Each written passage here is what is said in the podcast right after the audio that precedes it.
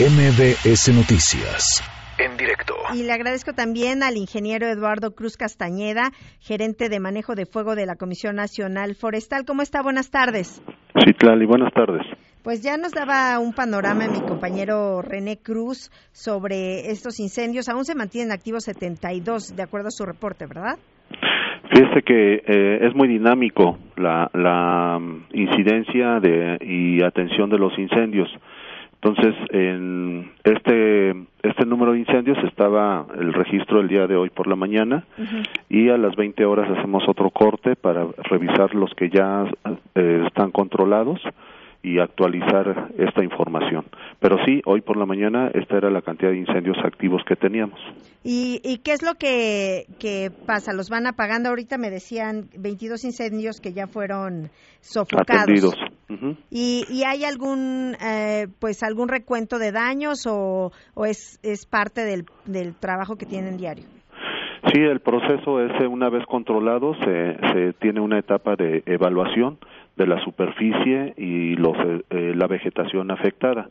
Entonces, eh, normalmente en los próximos dos o tres días todos los incendios que son atendidos este, entran en ese proceso de evaluación y posteriormente se integran al reporte nacional para ir monitoreando cómo está la situación en cada uno de los estados, ya en las áreas confirmadas como forestales quemadas y, y con su correspondiente evaluación de, vegetación.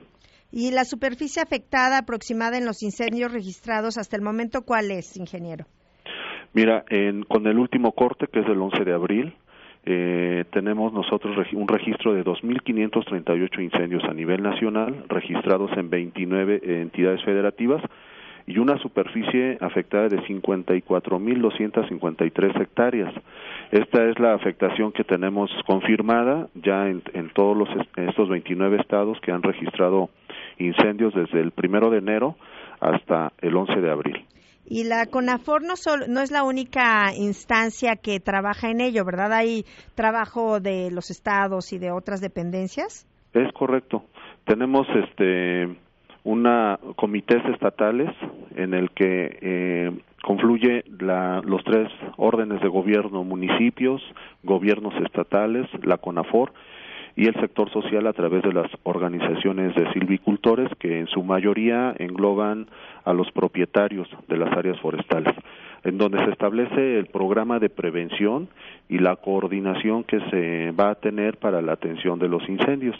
En este sentido, la Ley General de Desarrollo Forestal Sustentable establece eh, en lo que son los gobiernos las facultades y las responsabilidades del municipio, del Estado y de la Federación. Entonces, eh, a través de un esquema de coordinación en, en, cada una de las entidades federativas se establece un grupo directivo y un grupo técnico operativo, los cuales eh, son de las diferentes dependencias y eh, atienden este tema de, de, los incendios y también las acciones de prevención. En el resumen que ustedes emitieron, estoy viendo cinco incendios forestales de atención especial. ¿Esto qué significa y cuáles son las zonas? Muy bien. En los incendios de atención especial es porque eh, están en un área natural protegida que este eh, se ve afectada en, en, en, el tema de el tipo de ecosistema que es sensible, que es de alto valor ecológico, entonces eh, pasan a esa, digamos, a esa clasificación. También puede ser que son incendios que están en áreas colindantes a las zonas urbanas y que este, requieren hay una, una alta preocupación social en su atención y que este, se requiere también una atención mediática.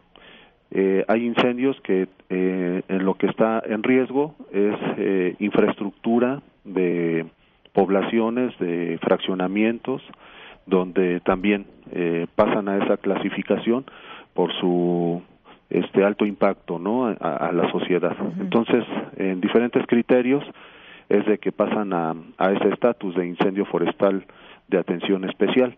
Eh, en, y también es dinámico. Eh, normalmente, eh, sobre todo en las áreas naturales protegidas, este, no es en todos los casos, pero se, se atiende de manera muy especial para evitar que esa, ese ecosistema pueda ser afectado por el incendio. Ingeniero Eduardo Cruz, por ejemplo, contra el año pasado, eh, los incendios que se registraron, ¿esta temporada es regular o es atípica? Es regular, pero sí está, es regular en los términos este, normales, que es que sí en todo nuestro país, en la mayor parte de nuestro territorio, es ahorita la época de estiaje, es decir, ausencia de lluvias. Entonces, eso es dentro de lo normal, ¿no? Que sucede climáticamente. Eh, no es una situación crítica como en otros años y eh, no tenemos una sequía con mucho énfasis, salvo en la parte sureste del país, donde sí la condición de sequía es todavía más alta con referencia al promedio. Tenemos nosotros en que estamos alrededor del 33 al 40% en menor cantidad de incendios y superficie afectada eh, con relación al año 2018 y al 2017. En la actualidad tenemos 2.500 incendios registrados. El año pasado había 3.700 incendios y el año 2017 había 4.750 incendios. Entonces estamos por debajo de lo que ha sucedido, sucedido en los últimos cuatro o cinco años. No obstante, el periodo de sequía realmente ahorita entra en su periodo más álgido, que es abril y mayo, y donde este, coincide con el periodo vacacional que ahorita está presente, coincide con la preparación de los terrenos agrícolas para la siembra previo a la lluvia, al periodo de lluvia, y entonces este, estas circunstancias pueden cambiar en el trayecto de las, de las siguientes semanas y que es donde estamos nosotros enfocando nuestros esfuerzos para reducir la posibilidad de que los incendios en la preparación de los terrenos agrícolas escapen a las áreas forestales y también para que en el periodo de vacacional se, se están ejecutando ya operativos especiales en el que este, se atiende eh, muy enfocadamente las áreas boscosas que son visitadas para evitar el uso de fuego en asadores, en fogatas, para que se reduzca el riesgo no y el peligro de que se logre eh, iniciar un incendio. Claro, en eh, eso justo le iba a preguntar. ¿Incendios provocados tienen algún registro, alguna cifra? Sí, fíjate que este, desafortunadamente en nuestro país tenemos un registro histórico de que la incidencia de, de los incendios son ocasionados por una actividad humana quizás han visto los anuncios en televisión, eh, entre el 97 y el 98% de los incendios que se han registrado históricamente son ocasionados por una actividad humana. Lo que en este año nos ha ocasionado más incendios son las quemas agrícolas y las quemas pecuarias, que eh, entre los dos, alrededor del 32% de los incendios que llevamos registrados nos ocasionan los incendios.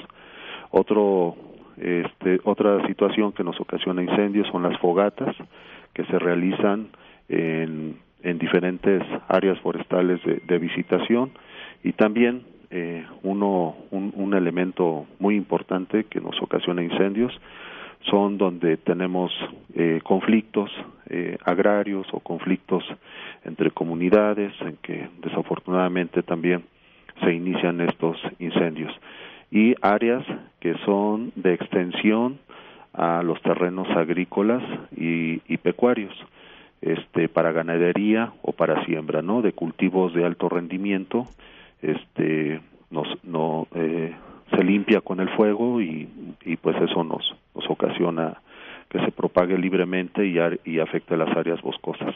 Estas son las, las actividades que principalmente nos ocasionan incendios y donde pues esta administración está este, coordinando con los gobiernos estatales y los gobiernos municipales que podamos poner mayor atención, este, poner eh, reglas en el uso del fuego, eh, en el tema agrícola y que este, esto no nos ocasione ya en el futuro situaciones de incendios graves.